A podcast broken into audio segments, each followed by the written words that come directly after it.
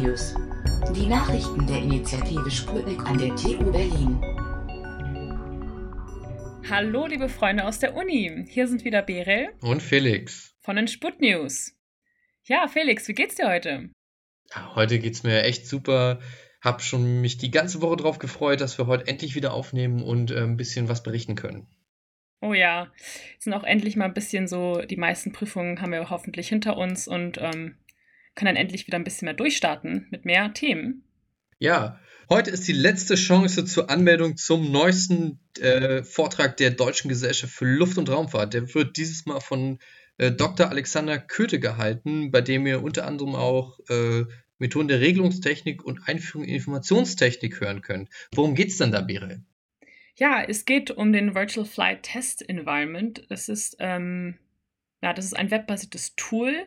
Es ist ja bekannt, dass in der äh, Luftfahrt, um eben aufwendige und kostenintensive Flugversuche zu vermeiden, ähm, schon lange eben digitale Nachbildung von Luftfahrzeugen verwendet wurden. Und da kommen meistens verschiedene Tools zum Einsatz, die aber eben von den Ingenieuren erst selbst miteinander verknüpft werden müssen. Und das ist sehr ressourcenintensiv und verlangt eben auch die Anarbeitung in Domänen, äh, die jetzt nicht zur Kernkompetenz der technischen Kräfte gehören. Und dieses ähm, webbasierte Tool, das soll eben diese Schwachstelle überwinden. Wie das genau funktioniert, könnt ihr euch auch auf der äh, DGLR-Seite nochmal durchlesen. Äh, klar ist auf jeden Fall, dass diese Live-Plots eben auch äh, das gezielte Studium der Flugphysik und Systemdynamik ermöglichen. Und ähm, ja, in diesem Vortrag wird eben dieses Virtual Flight Test Environment äh, und die Technik dahinter vorgestellt. Und ähm, ja, ich hoffe, ihr habt da Bock und könnt euch ja eben für morgen anmelden. Das fängt, glaube ich, um 18 Uhr an, genau. Und ähm, wird auf jeden Fall interessant, würde ich sagen. Genau, klickt dazu einfach auf den Anmeldelink, den wir natürlich auch dazu posten. Genau. Dann gibt es auch äh, was Neues zum äh, Berlin University Alliance, zu einem Exzellent-Verbund. Und zwar unterstützt das äh, ab April 2021 sechs neue Experimentallabore. Da ist jetzt vor allem eben der Schwerpunkt ähm, Knowledge Exchange, also Wissentransfer. Da geht es darum, dass man eben verschiedene Wissenschaften miteinander verknüpft. Und ähm, ja, zu diesen Experimentallaboren gehören zum einen das Trash Games, Playing with the Circular Economy Transition at the House der Materialisierung. Ähm, da geht es vor allem um das Recycling und äh, die Kreislaufwirtschaft ähm, und eben um das spielerisch erfahrbar zu machen. Und äh, unter anderem gibt es noch das Projektlabor Wissenschaftskommunikation. Da ähm, ja, geht es um das Lehrmodul zum Wissensaustausch verschiedener Disziplinen. Und äh, dann gibt es noch das Schule at Decision Theater Lab. Das äh, findet an der FU statt und da geht es um mathematische Modellierung gesellschaftlicher Phänomene ja, ähm, gibt es noch andere? Felix? Sorry, ich hänge immer noch drauf rum äh, auf Playing with the Circle Economy Transition at the House der Materialisierung. ich habe mir auch schon überlegt, was das ist, aber ich habe nochmal extra nachgeschaut in, äh, in, in der, in der äh, Quelle, aber es steht wirklich so. Super geil. Also dann gibt es natürlich noch, wenn Materie lebendig wird, das ist an der HU, das ist wirklich Intelligenz künstliche Materialien, das hört sich sehr interessant an. Dann EmoCity Citizen Science Laboratory von der Charité, die untersuchen, welchen Einfluss die Stadt auf Emotionen, Verhalten und die psychische Gesundheit des Menschen hat. Und Anthropocenes Making Sustainable Futures Public von der HU, das Experimentallabor thematisiert den Umgang der Menschen mit ihren Ressourcen am Beispiel vom Wasser. Das ist auf jeden Fall sehr interessant und da wurden insgesamt 2,4 Millionen Euro ähm, festgemacht, die dafür ausgegeben werden. Und vielleicht ist da auch was dabei für den einen oder anderen Hörer, der noch kein Modul in dem, im freien Wahlbereich hat.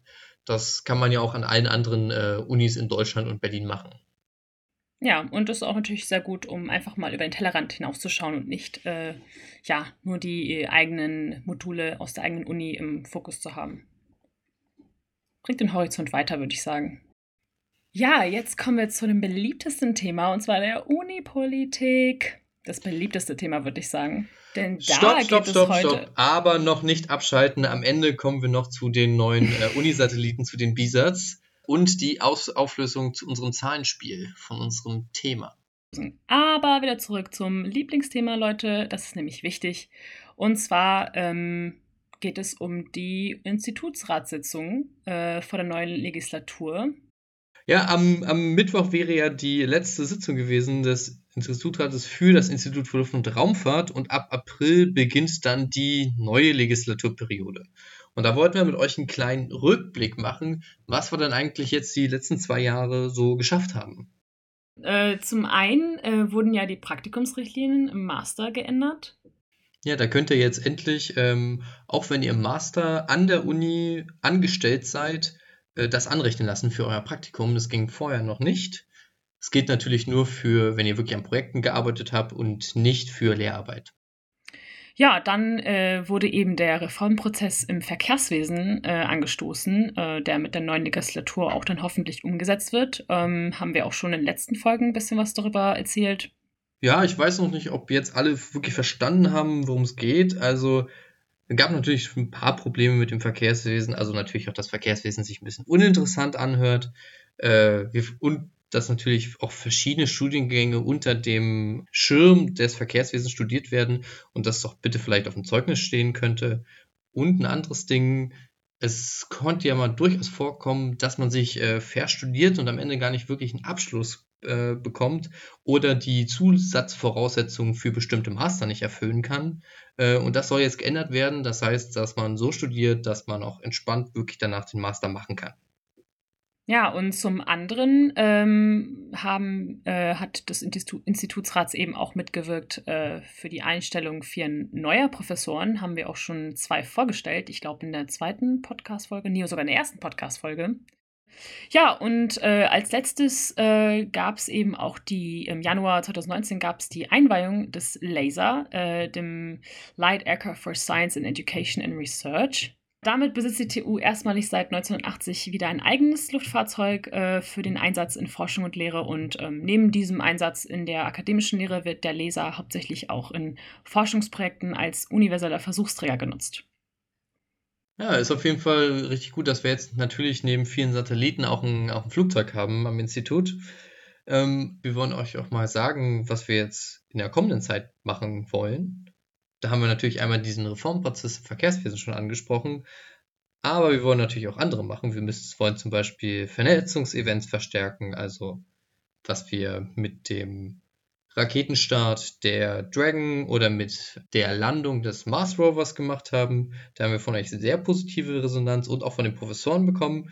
Äh, und das wird auch wieder so weitergehen. Es kommt wieder die virtuelle Vorstellung des Instituts für Luft- und Raumfahrt am Anfang des Semesters, das natürlich an die Erstsemester und auch an alle frischen Studenten gerichtet ist, dass man alles sehen kann.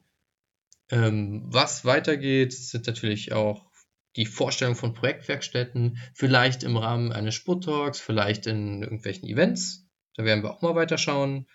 Und so möchten wir mehr Austausch von Studenten und Lehrenden erreichen. Ja, und äh, auch ein Ziel ist eben ein moderneres äh, Studium. Das heißt, einfach vielleicht irgendwie es schaffen, dass wir weniger auswendig lernen und mehr Transferwissen verlangt wird. Und das gelingt uns dann hoffentlich an der Uni mit spannenden Projekten, die eben einen auch auf einen Job im Ingenieurwesen vorbereiten.